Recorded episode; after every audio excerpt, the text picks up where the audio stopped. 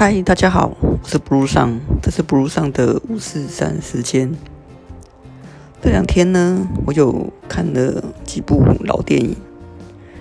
那其中呢，我想要最跟你们来讨论的是关于《美丽人生》跟《楚门的世界》这两部电影。嗯，大家可能还记得《美丽人生》这部电影。它的剧情呢，大概讲讲到说，在那个希特勒的一个那个时代，那犹太人被关到这个集中营里面，那这个主角呢，他跟他的小孩一起被关进去，那为了不让他的小孩去知道他处的。世界有多么的残酷呢？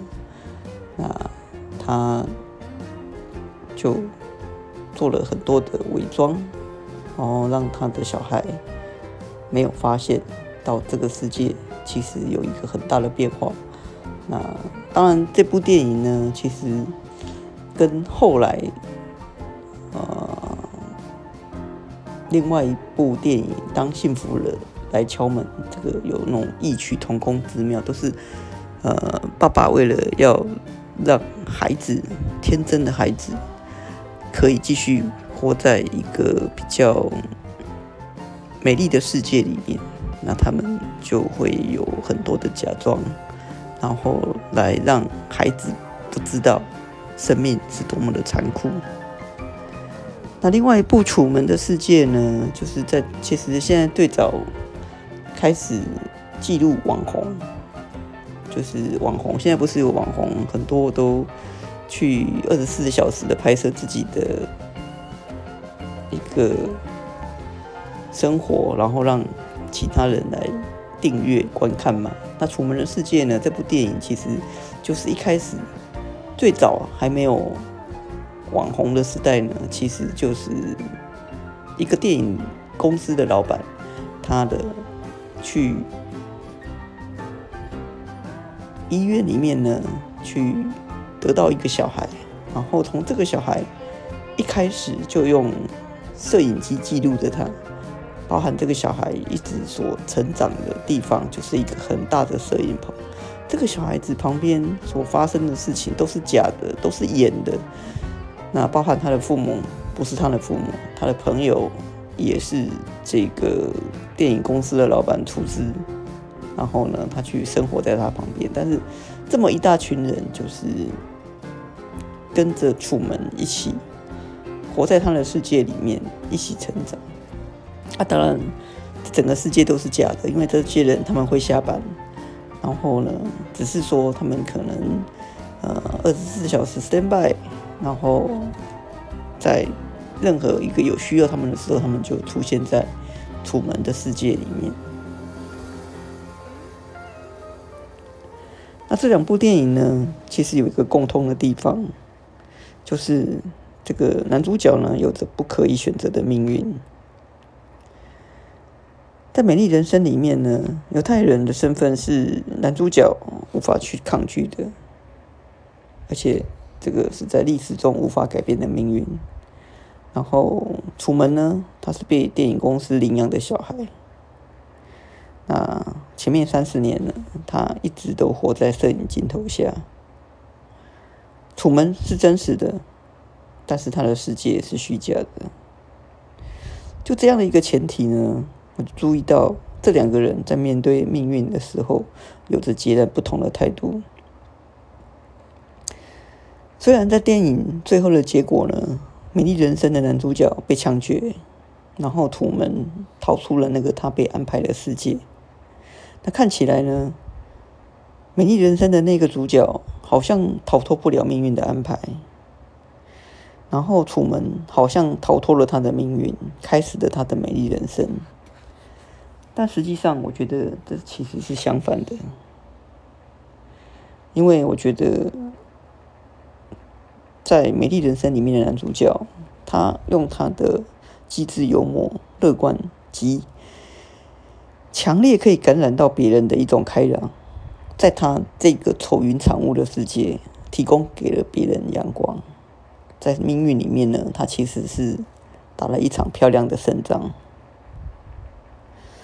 我相信任何生活在悲惨世界的人都知道阳光的重要性。我自己很喜欢阳光所展现的生命力。那因为它的展现呢，地狱就有了变得变成天堂的可能。然后楚门呢，刚好相反。楚门的前半生呢，可以说是风平浪静，因为他所有的一切都是被安排的。他过得非常快乐，因为楚门长得很帅。对，那观众想要看到一个这样的角色，很幸福快乐的活着，也许某个部分这也是一种救赎。那对于楚门来讲，他最大的挫折大概就是发现自己的世界原来是假的。就是因为这个世界是假的，所以他努力的要逃开。但是呢，他没有做过其他半点的努力。当然，也许你会说，那他的世界就是假的啊，他做再多努力又有什么用呢？所以他的努力就是逃开自己所存在的地方。没错，楚门他是成功逃出去的。那。我觉得逃出去之后呢，他会遇到什么？是不是当他遇到什么之后，他又会开始选择逃避？因为他已经成功的逃过一次。然后我们再来看看这两个人对家里面的人的影响。在《美丽人生》里面呢，男主角呢，他是一个用生命去热爱他家里面的人，用生命去保护他的家里面的人。用他的幽默去为他的家里面的人打气，那这样的一个人呢，虽然他的生命短暂，但是他的生命很丰富，每一段都值得书写。可是楚门呢，在楚门的世界，他跟他的家里面的人是疏离的，然后他的一心就是只是想要逃离，逃离被安排的命运。其实有的时候，我们也是一样。我们会觉得逃了、逃走了，我们世界就会不一样，天空就会比较看宽宽广。那可是呢，我们都没有去想过说，逃避，当他成功了之后，他就会变成一再的逃避。也许有时候我们也会想要改变，但有时候却好像又又害怕的去改变。也许有时候我们只是已经习惯了自己的样子，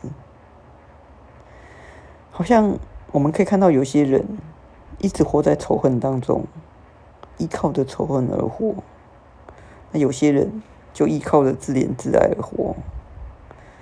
有时候我们是不是其实是害怕？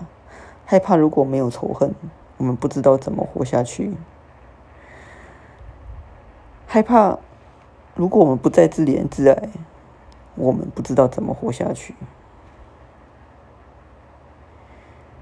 说不定，有时候我们这一辈子就是在背负了这样的一个十字架。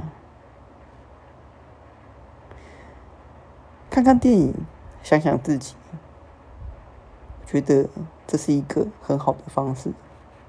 你到底依靠什么而活？你想过了吗？我是 Blue 上，这是 Blue 上的五四三事件，这是今天跟你分享的两部电影，希望你会喜欢。我们下次见。